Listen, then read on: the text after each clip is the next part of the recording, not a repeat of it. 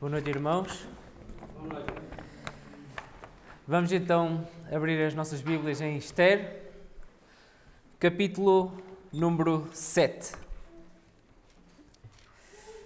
E eu quero começar eh, eh, por dar uma pequena ilustração para, para, a nossa, para a nossa mensagem de hoje. Num certo país, um presidente elege um homem para ser o seu braço direito. Esse homem, à primeira vista, parecia ser um grande homem, visionário, que parecia capaz de fazer eh, a economia do país, do país crescer com as suas estratégias. Mas esse homem tinha um grande problema com a ganância e com a soberba. Ele, às escondidas, desfraudava o povo e o, e o, e o próprio governo. Ele apenas estava preocupado em crescer em grandeza e poder, nada mais do que isso. Uh, e ele conseguia fazer isso, até que alguém, um dia, descobriu e então denunciou. E essa pessoa chegou ao pé do presidente, denunciou esse homem. E assim que o presidente soube daquilo que se passava, ficou irado e tomou logo a decisão de destituir esse homem e condená-lo. O homem que tanto pensava que ia enriquecer e tanto iria ganhar, acabou na miséria e condenado pelos seus crimes. Esta é uma, uma pequena história que é uma, apenas uma ilustração de como a nossa sorte pode mudar do dia para a noite. Que quando nós temos os nossos segredos, as nossas maneiras de agir e de um momento para o outro Deus muda as coisas e a nossa sorte muda. Tudo aquilo que fazemos às escondidas, mais cedo ou mais tarde, vai ser descoberto pelos outros e iremos sofrer as consequências disso. E o capítulo que vamos ler hoje e estudar eh, fala-nos muito acerca disso, de como a sorte de Amã mudou da noite para o dia. Esther tem sido um livro maravilhoso que nós temos vindo a estudar e a ver Deus a agir nos bastidores. E cada, a cada capítulo que passa, uh, no, novas coisas acontecem e nós ficamos ansiosos por saber aquilo que vai acontecer a seguir. E chegamos a um, a um capítulo em que algo muito importante vai acontecer.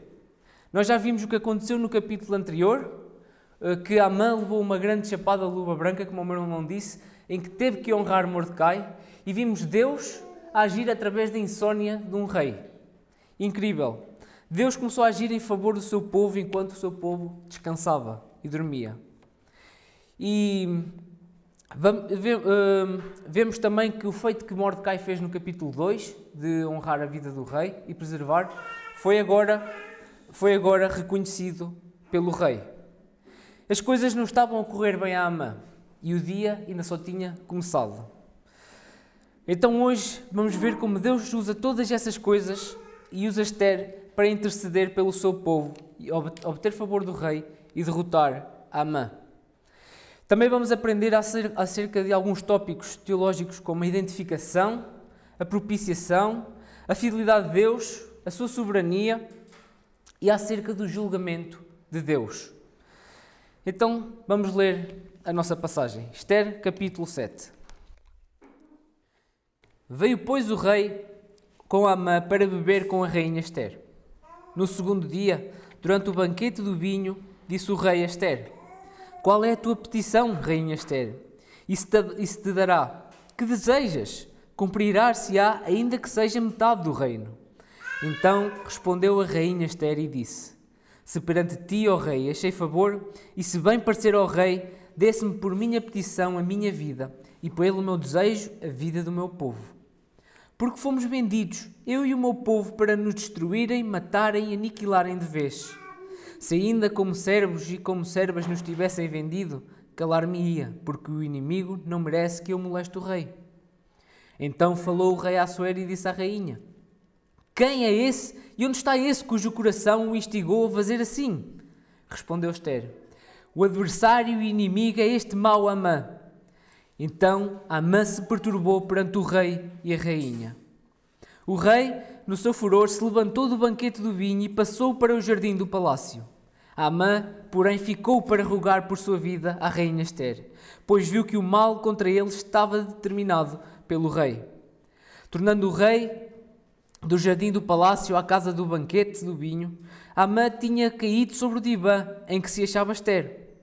Então disse o rei: Acaso teria ele querido forçar a rainha perante mim na minha casa? Tendo dito o rei estas palavras, cobriram o rosto de Amã. Então disse Arbona, um dos eunucos que serviam ao rei: Eis que existe junto à casa de Amã a forca de cinquenta cúbados de altura que ele preparou para Mordecai, que falara em defesa do rei. Então disse o rei: Enforcai-o nela. Enforcaram, pois, Amã na forca que ele tinha preparado para Mordecai. Então o furor do rei se aplacou. Vamos orar. Amado Deus, nós queremos agradecer e louvar, Senhor, por ter agora este privilégio, Senhor, de aceder à tua palavra, Senhor, de, de a ler, Senhor, e por tu poderes falar aos, tu falares aos nossos corações através dela, querido Deus. Bem agora iluminar-nos, Senhor. Bem agora quebrantar os nossos corações, Senhor, guiar-nos pelo teu caminho e, e bem, Senhor, depois abençoar-nos para que nós possamos, Senhor, uh, andar sempre em santidade e fidelidade para Ti, querido Deus, e que nos possamos afastar sempre do pecado, Pai. Te queremos também pedir, Senhor, que a Tua palavra possa impactar aqueles que ainda não são Teus, Senhor, e que Tu possas uh, transformar a vida deles e que eles possam vir a crer em Cristo como o seu Salvador, Senhor. É isto que rogamos e pedimos agora, em nome de Jesus. Amém. Então, eu usei para dividir esta passagem dois tópicos principais que o autor do livro que nós andamos a acompanhar para, para dividir esta passagem. Primeiro, do versículo 1 ao versículo 4, nós vemos Esther a identificar-se com o seu povo e interceder por ele. E depois do 5 ao 10, nós vemos que Esther acusa Amã e o rei, no seu furor, manda matá-lo. Então, versículos 1 a versículo 4. Nós estamos agora no segundo banquete, banquete de Esther, com Assuero e com Amã. E o rei pergunta no versículo 2 qual era então a petição e o desejo de Esther. É a terceira vez que o rei pergunta isto a Esther. E nós podemos nos perguntar, porquê é que Esther não disse logo ao rei aquilo que queria? Pois é, como nós sabemos, Assuero era um rei tirano, que não tinha problema nenhum em matar aquele que se pusesse à sua frente simplesmente por chegar à sua presença. Por isso, Esther tinha de ser muito cautelosa e escolher muito bem o momento e as palavras para falar. Mas Esther é realmente uma mulher muito inteligente e sabe e soube esperar e preparar o momento certo para falar com o rei.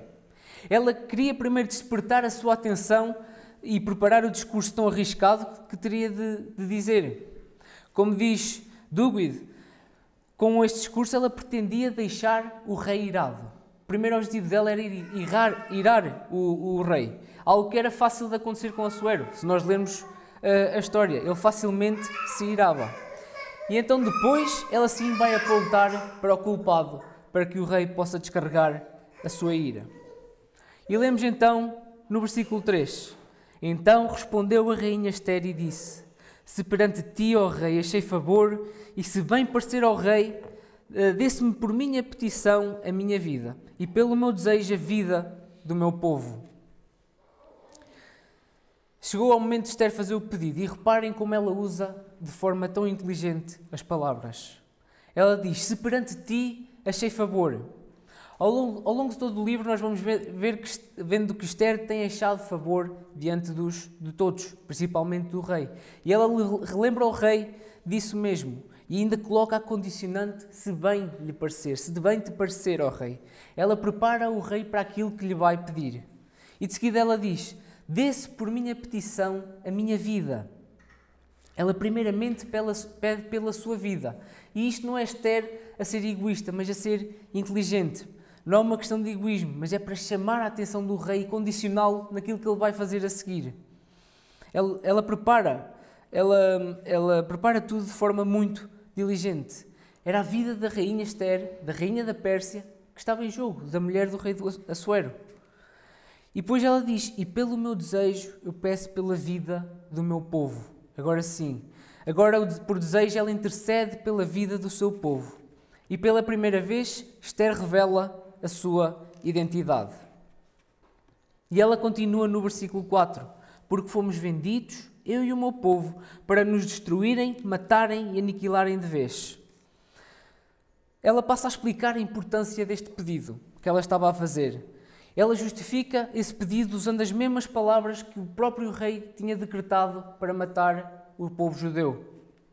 Lemos em Esther 3,13, eu vou, eu vou citar. enviaram-se as cartas por intermédio dos correios a todas as províncias do rei, para que destruíssem, matassem e aniquilassem de vez todos os judeus. E ela ainda diz: se fosse para sermos vendidos como escravos, eu nem te iria, nem te incomodar, rei. Não, não, não merece ser incomodado por isso.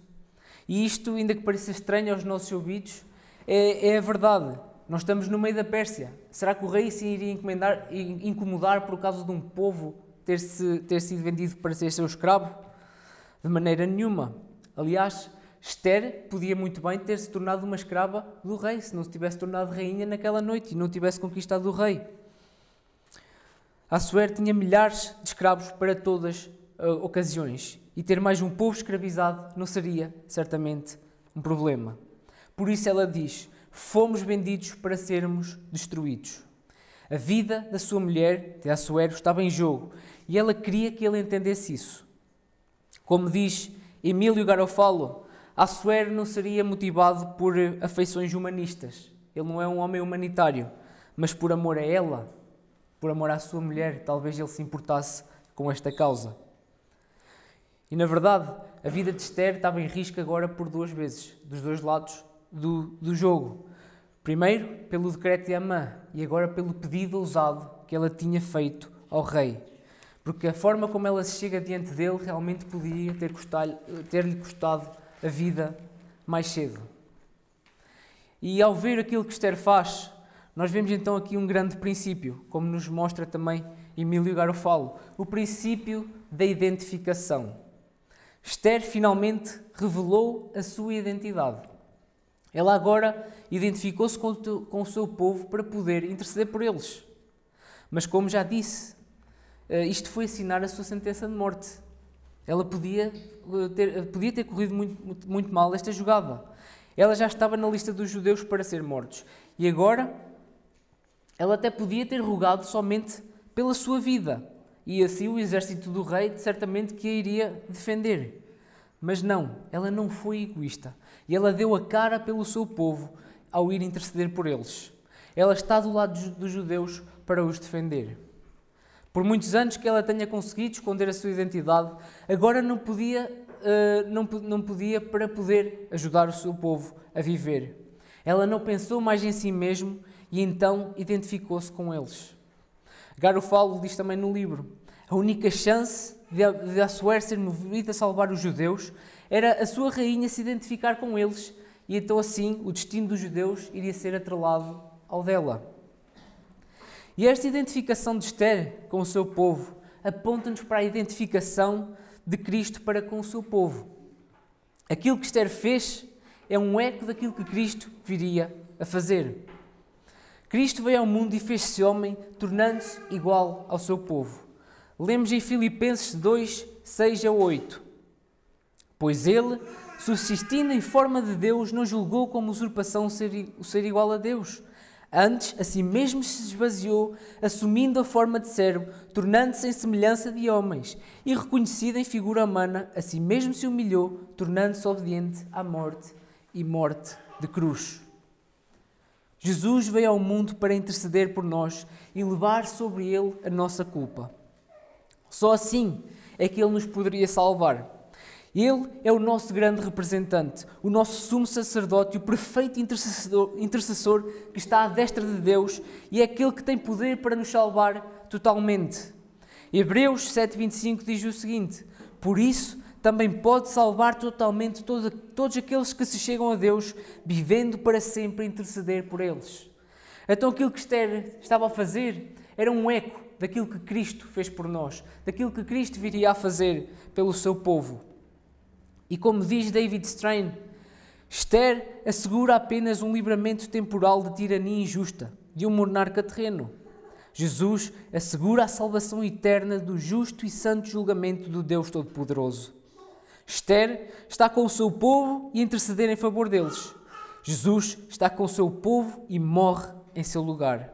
Esther deve persuadir o rei a poupar os judeus, mas em Jesus o Deus cuja lei nos condena leva sobre si a penalidade e assegura o nosso perdão.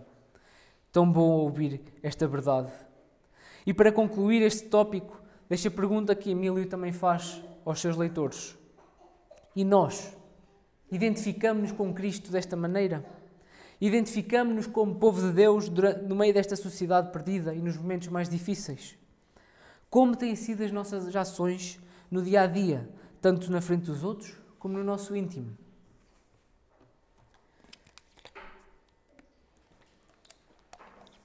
E agora partimos para a segunda parte da nossa passagem. Esther acusa Amã e o rei fica, fica irado e então manda matá-lo. Perante tudo o que tinha acabado de ouvir, o rei faz uma dupla pergunta a Esther. Versículo 5. Quem é esse e onde está esse cujo coração o instigou a fazer assim? O rei estava irado e quer saber quem é que planeou fazer tal atrocidade. O rei parece que ainda nem se apercebeu bem que ele também estava envolvido no meio, no, no meio disto tudo. Mas ele só quer saber quem é que fez isto, quem, quem é que planeou tal coisa. E nem questiona Esther acerca de quem é o seu povo e, por, e o porquê dela não, não o ter revelado até agora. Esther conseguiu aquilo que queria. O rei estava no seu furor, estava irado com aquilo que estava a acontecer e estava pronto para descarregar a sua ira. E reparem como Deus age no coração deste rei. Na noite anterior, falou falo honrar Mordecai e agora falo sentir-se revoltado e amargurado por ver que a sua mulher vai morrer e que um povo também está a ser castigado. Isto é Deus a trabalhar. Um homem tirano e mau como o Assuero, nunca, era poucas hipóteses ele ficar assim, mas vemos Deus a trabalhar no coração dele e a usá-lo também. E então, versículo 6 e 7, respondeu Esther, o adversário e inimigo é este mau Amã então Amã se perturbou perante o rei e a rainha. Irmãos, se Amã horas antes tinha levado uma chapada de luva branca por ter honrado Mordecai, ele agora foi completamente esmagado. Ele ficou completamente aterrorizado ao ver aquilo que estava a acontecer-lhe. Todo o seu plano foi descoberto. E pior do que isso, a mulher do rei é judia. E isso deixou Amã completamente em choque. Ele sabia que não iria ter hipótese. Então o rei, uh, reparem, aonde levou então a soberba deste coração idólatra, deste homem que era tão idólatra de si mesmo. O lugar que ele pensava que era o de maior prestígio, sentado à mesa com os reis, tornou-se rapidamente o seu tribunal, onde os seus crimes iam, ser julgados. O rei levantou-se então e não pronunciou mais nenhuma palavra. Saiu e saiu para o jardim. Mas Amã agora sabia o que iria acontecer. Ele conhecia suficientemente bem Assuero para saber que ele estava condenado, que com Assuero não há misericórdia. Ainda podemos imaginar o que há agora na cabeça do rei ao entender que Amã era, um, que Amã era o homem que estava por trás disto tudo. Na verdade, o rei assim também estaria envolvido nesta questão. E é algo que o rei tinha que pensar: é como, como é que iria justificar-se daquilo que estava a acontecer. Mas voltemos a Amã. Ele agora está sozinho com a rainha, como, como nos diz no versículo 7. Amã, porém, ficou para rogar por sua vida à rainha Esther, pois viu que o mal contra ele já estava determinado. Reparem a ironia deste caso como Deus transforma as coisas de um momento para o outro. Aqueles que Ama tinha escolhido para matar e tinha planeado exterminar, são aqueles agora que Ama recorre para socorrer-lhe a sua vida e para a sua vida ser poupada. Assuero volta então para o palácio e vê Amã deitado no, no divã de Esther, como nos diz o versículo 8.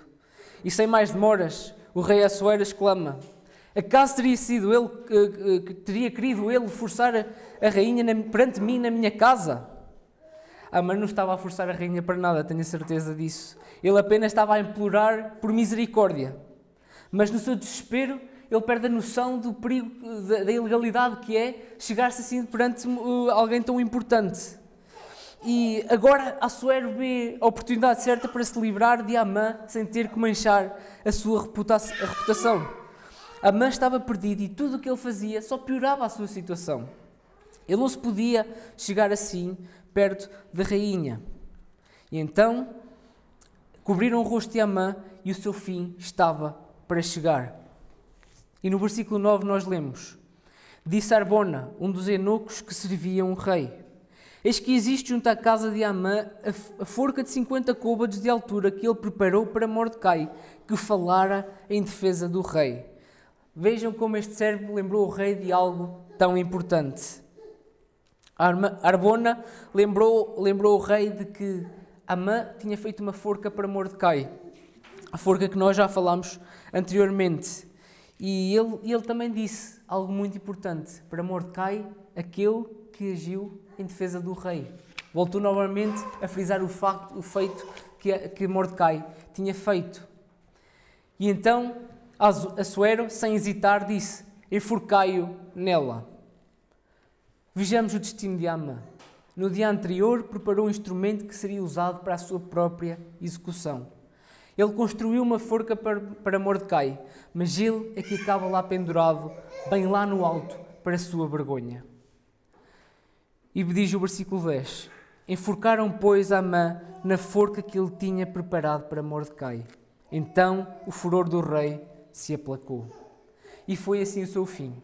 Amã queria, que Morde, queria Mordecai humilhado e o povo judeu exterminado. Mas com Deus não se brinca. Deus é que o humilhou e o aniquilou naquele mesmo momento. E lemos no fim: então o furor do rei se aplacou. A ira do, rei Assuero foi aplacada em Amã. E esta segunda parte da história fala-nos de algo também muito importante e um alerta muito grande para nós. A verdade virá sempre ao de cima. Cuidado com a nossa sorte. Cuidado com aquilo que andas a fazer, porque mais cedo ou mais tarde Deus irá desvendar todos os teus segredos. O que é que nós andamos a fazer em secreto? Como é que está o nosso coração e onde é que gastamos o nosso tempo e esforços? Andamos nós a planear o pecado, a maquinar o pecado e alimentar toda esta soberba e pecado que, está, que há dentro do nosso coração, enquanto transparecemos uma vida piedosa e humilde perante os outros? Provérbios 16, 18 diz-nos: A soberba precede a ruína e a altivez de espírito, a queda. A advertência que eu quero deixar é que devemos ter cuidado com tudo aquilo que andamos a fazer e a esconder, como, foi, como, como Ama fez tudo aquilo que a gente faz em secreto irá ser um dia desvendado. E Amã ficou muito perturbado, ficou em choque quando tudo se desvendou. Ficou completamente aterrorizado. Ele sabia que não havia como justificar-se, ele sabia qual é que iria ser o seu fim depois daquilo. Iria ser a morte. E é este o sentimento que nós temos quando os outros descobrem aquilo que a gente anda a fazer em secreto. Aquilo que fazemos às escondidas de todos. E não há maior vergonha do que essa, do que é estar diante de alguém que descobriu os nossos podres, os nossos maiores segredos, e nós não temos como nos justificar diante dessa pessoa. Mas ainda muito pior do que isso é descobrir e entendermos que Deus vai nos confrontar também com isso. O homem pode não vir a descobrir os nossos segredos, mas Deus sabe todas as coisas. Sim, porque um dia Deus vai julgar aquilo que a gente anda a fazer. E quando isso acontecer, quando Deus nos julgar, já não vai haver uh, hipótese para voltar atrás. Já não vai haver lugar para arrependimento nem para justificações. E a única coisa que nos poderia salvar, nós andámos a ignorar este tempo todo, que era o perdão que Cristo dava e a vida transformada, transformada que Ele oferecia. Todos nós Vivemos, vivemos muitas vezes com esta consciência de que, de que, aquilo que fazemos em secreto nunca vai ser descoberto por ninguém e vamos sair ilesos. Até achamos, somos tão incrédulos que até achamos que conseguimos esconder as coisas de Deus e ludibriá-lo. Mas isso não é verdade. E chegará o dia em que a verdade nos vai confrontar e nos vai expor e nós vamos ficar aterrorizados se não nos arrependermos anteriormente e acabarmos com o mal que andamos a fazer. Mas também ainda temos mais um eco do Evangelho nesta segunda parte. E agora vamos falar do princípio da propiciação. O que é que é propiciação? A propiciação é tornar algo propício a, ou seja, propiciação, Cristo é propiciação, Ele tornou-nos propícios já. Ele apaziguou e aplacou a ira que Deus tinha, tinha que derramar sobre o pecador. E nós no versículo 7 reparamos que o rei Assuero ficou irado, como, como nos diz a passagem. E vemos que depois de Amã ser morto, a sua ira foi apaziguada. Então isto mostra-nos o princípio da propiciação. A ira tem de ser aplacada e apaziguada. Agora, Emílio Garfalo diz: só o sangue de Amã é que acalmou a situação.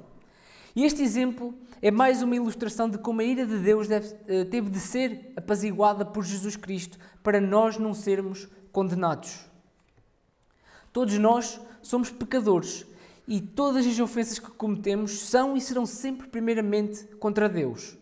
E Deus não pode deixar o nosso pecado impune. Ele irá descarregar a sua ira em todo aquele que o ofende. Só o sangue derramado e a morte é que, do culpado é que pode apaziguar a ira do Deus Santo. Mas Deus é muito diferente de Assuero. Assuero não deu nenhuma hipótese a Amã. E nem ele é um. Eh, nem, nem Amã, um, eh, Assuero não deu nenhuma hipótese a Amã. E nem Assuero é um rei justo. Mas Deus não só arranjou um meio de aplacar a sua ira sem nos matar, como foi ele mesmo que levou com a sua própria ira. Como nos diz Ian Duguid, nós temos um rei que, longe de inventar acusações contra nós, tomou sobre si as, as, as acusações de quem de, que nos eram merecidas por falharem eh, em servi-lo, como, como deveríamos, e as colocou sobre o seu querido e amado Filho. Deus derramou a sua ira sobre o seu Filho Jesus. Jesus aplacou a ira do Pai como nos diz Romanos 3, 24 e 25, sendo justificados gratuitamente por sua graça, mediante a redenção que há em Cristo Jesus, a quem Deus propôs no seu sangue como propiciação, mediante a fé, para manifestar a sua justiça, por ter Deus, na sua tolerância, deixado impunes os pecados anteriormente cometidos. Este é o princípio da propiciação que ensina-nos o quanto Deus nos amou o quanto Ele está disposto em perdoar-nos e o grande esforço que Ele fez para que isso fosse possível. Sendo o nosso pecado punido e a sua ira apaziguada ao mesmo tempo. Mas Deus não nos colocou a nós no madeiro. Ele colocou o seu próprio Filho. Cristo é a nossa propiciação. Ele, é, ele próprio se fez pecado e assumiu a nossa culpa. E na cruz nós vemos a justiça de Deus que teríamos que enfrentar. Vemos a ira do Rei Soberano a ser derramada. Mas também vemos o amor de Deus por nós, ao ponto de Ele mesmo se fazer homem para aplacar a sua ira, dando-nos assim a sua justiça e tornando-nos justos. E para concluir esta parte, leio a primeira carta de João 4,10. Nisto consiste o amor não em que nós tenhamos amado a Deus, mas em que Deus nos amou e enviou o seu Filho como propiciação dos nossos pecados. A ira de Deus foi apaziguada pelo seu Filho, Jesus Cristo. E como conclusão, perante este desfecho, o desfecho deste capítulo, podemos tirar os seguintes ensinos. Deus, primeiramente, Deus continua soberano mesmo quando nós falhamos nas nossas responsabilidades. Esther e Mordecai, mesmo tendo falhas nas suas vidas e serem, por serem, sendo apenas judeus nominais que deixaram para trás todas as coisas que ligavam ao judaísmo, e mesmo cometendo pecados graves, foram, foram protegidos por, por Deus e usados por Ele para a redenção do povo. Vemos que Deus continua soberano e mesmo assim dá, dá responsabilidade ao homem. Mas também vemos que Deus mesmo que o homem não cumpra a sua responsabilidade, ele faz cumprir os seus planos até ao fim, porque Deus é soberano. Deus uh, agiu e mudou o curso desta história quando todos não estavam a fazer nada. Estavam todos a dormir. E Deus não precisa de ninguém para que, para que ele faça alguma coisa. E Mordecai até tinha isso em consciência, porque uh, quando falou com Esther no capítulo 4, nós lemos que Mordecai disse a Esther: porque de todo, se, de, se de todo modo te calares agora, se não fizeres nada perante aquilo que nos está a acontecer, de, de outra parte se levantará para os judeus socorro e livramento. E depois diz no final do, do versículo: E quem sabe se para conjuntura como esta é que foste elevada a rainha. Deus age. Ele, Deus é soberano e faz todas as coisas. No entanto, o homem também tem uma responsabilidade dada por Deus. Eles tinham que fazer alguma coisa, mas é Deus, em último caso, quem está a agir e a mudar tudo. E nós podemos ver então o equilíbrio nesta história que há entre confiar na intervenção de Deus e, e, e agir para que as coisas aconteçam. E segundo, nós vemos que Deus é fiel à sua aliança e salva o seu povo. E isto foi algo que nós já falámos na semana anterior. Amã, como eu já disse, não estava a combater os judeus, mas estava a combater o próprio Deus. E se o povo fosse destruído, então Deus teria sido derrotado e tornava-se ele infiel, e tudo aquilo que ele tinha prometido desde Gênesis não passava de uma farsa. Todo o seu caráter estava em jogo. Mas Deus é fiel. Mesmo quando o seu povo não é, ele continua a ser e trata da situação. Ele está sempre presente e, e protege sempre os seus, porque Deus é assim. Ele cumpre tudo aquilo que diz. E isso deve nos dar alento e esperança, porque nós sabemos que somos fracos e vamos falhar. Nunca vamos conseguir fazer as coisas uh, tudo da maneira certa. Mas Deus está aqui e Ele está ao nosso lado.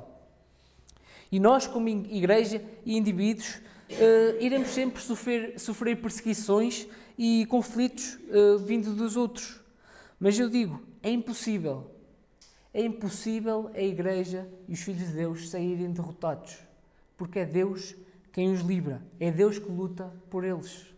Como diz Romanos 8, quem intentará a acusação contra aqueles que são de Deus? Se Deus é por nós, quem será contra nós? Deus é fiel e cumpre as suas promessas até ao fim. E se Ele diz que vai proteger, proteger o seu povo, Ele vai proteger o seu povo. E terceiro, lembrando-nos da identificação, devemos nos identificar com Cristo como assim Ele se identificou conosco. Assim como Esther se identificou com o povo judeu ao dar a cara por eles, assim Jesus também se identificou conosco, dando a sua vida e intercedendo por nós. Por isso, o nosso dever, como seu povo, deve ser espelhar a imagem de Cristo neste mundo. Devemos mostrar que somos cristãos e defender a causa de Cristo e testemunhar a mudança que Cristo efetuou nas nossas vidas, independentemente do custo. Quando os problemas surgem e o inimigo aperta, não nos devemos envergonhar do Evangelho, nem da nossa fé, e devemos exclamar convictamente: Eu sou de Jesus, eu sou filho de Deus, ainda que isso nos possa custar a vida, porque Cristo custou-lhe a vida identificar-se conosco, e Ele mesmo assim o fez e estava consciente disso, Ele fez isso por amor. Por isso, nós devemos fazer o mesmo. Quarta aplicação: Cristo aplacou a ira que cairia sobre nós. Que seríamos de nós se Jesus não fosse o nosso para-raios? Como é que nós nos iríamos justificar e aguentar com tão grande ira que nos estava destinada? Nós temos noção da ira e do, do peso da ira de Deus. O próprio Jesus sofreu em saber que iria ter que uh, levar com, com essa ira, por saber que teria que a suportar. Olhemos para as orações do Getsemane que Jesus fez. Ele não precisava de estar ali, ele não precisava de, de, de, levar esta ira porque ele era justo, ele era perfeito. Mas mesmo assim, ele foi até ao fim. Mas ele estava consciente do que era sofrer com a ira de Deus. Estamos nós conscientes do feito que Jesus fez por nós, aplacando a ira de Deus. John Murray diz o seguinte: a doutrina da propiciação é precisamente o facto de que Deus amou tanto os objetos de sua ira que deu seu próprio filho a fim de que, pelo seu sangue, pudesse proporcionar a retirada dessa ira. Estava em Cristo a solução para a, para a ira, a fim de que os amados não fossem mais objetos da ira e o amor pudesse alcançar o seu objetivo de tornar os filhos da ira em filhos do prazer de Deus. Que maravilha, irmãos! Se há coisa que a doutrina da propiciação nos ensina, é, é o quanto Deus nos amou, ao ponto de enviar o seu Filho para não termos nós que levar com a sua ira. A doutrina da propiciação leva-nos ao arrependimento. Entendendo a importância disto, ela ajuda-nos a entender o peso do nosso pecado. E ela também destrói todo o orgulho que pode haver no nosso coração de nos acharmos justos. Entendendo a doutrina da propiciação, Devemos rapida, rapidamente levar os nossos joelhos ao chão e agradecer a Deus por Sua maravilhosa graça. Por Cristo nos ter substituído e nos ter assim justificado. Só podemos louvar o Senhor e agradecer por, que Ele, por aquilo que Ele fez por nós. E por fim, cuidado com os teus segredos, porque chegará o dia em que prestarás contas a Deus daquilo que andas a fazer. Não deixes que o prazer do pecado te ilude e te, te faça ver que irás ser ileso, que és que tu és ultra secreto e ninguém te vai descobrir. Lembra-te que Deus vê tudo e julgará tudo aquilo que estás a fazer. Por fim, arrepende-te e confessa enquanto é tempo, porque a tua sorte vai mudar se tu não o fizeres. Ainda que andes em pecado neste mundo, neste momento, ainda que aches que não há perdão para o que tens vindo a fazer e que, as, que aches que as pessoas te vão odiar por isso, termina com o mal agora. Confessa o teu pecado, seja ele adultério, relações sexuais ilícitas, roubo, corrupção, homicídio, seja o que for, ainda há perdão agora para os teus pecados. Mesmo que o homem não te perdoe, Deus perdoa-te em Cristo. Coloca-te debaixo da cruz de Cristo, porque o castigo que, ele, que deveria cair sobre ti já caiu sobre Cristo, se assim confiares nele. Aos pés da cruz tu acharás reconciliação, acharás conforto e a tua vida pode ser restaurada para sempre. Que a tua sorte possa mudar como a do povo judeu e que possas achar graça aos olhos de Deus como Esther achou diante do rei e que não sejamos como Amã, que acabou da forma mais humilhante e sofredora possível.